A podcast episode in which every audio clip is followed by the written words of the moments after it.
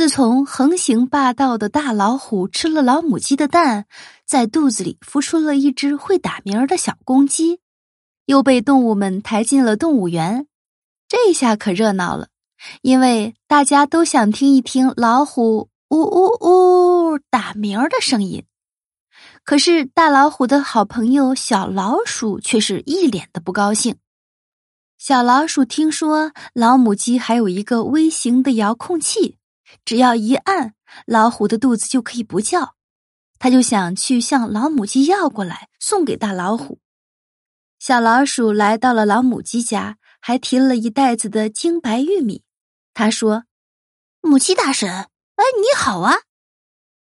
老母鸡特别讨厌小老鼠，爱答不理的说：“小老鼠，你有什么事儿吗？”“呃呃，其实也算不上什么事儿。”呃，就是我家的电视机有了毛病，听说您有个什么遥控器，我想借用一下，很快就还给您。老母鸡一听，电视机坏了，哪里有用遥控器来修的？他知道小老鼠没有安好心，就说：“好吧，我去给你拿，你先吃点花生米。”说着，把盛着五粒花生米的一个小碟子放在了小老鼠的面前。小老鼠一看见花生米，口水都流出来了。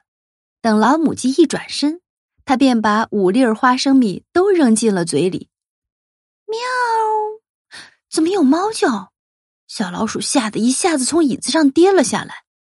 喵！小老鼠赶快藏到门后，想看看猫在哪里呢。喵！怎么这只猫老是追着我呀？小老鼠吓得快晕过去了。喵！这回小老鼠听清楚了，是自己肚子在叫呢。啊！该死的，怎么猫钻进了我的肚子？这时老母鸡出来了，它看见小老鼠，吓得直哆嗦，哈哈一笑说：“出来吧，没安好心的老鼠！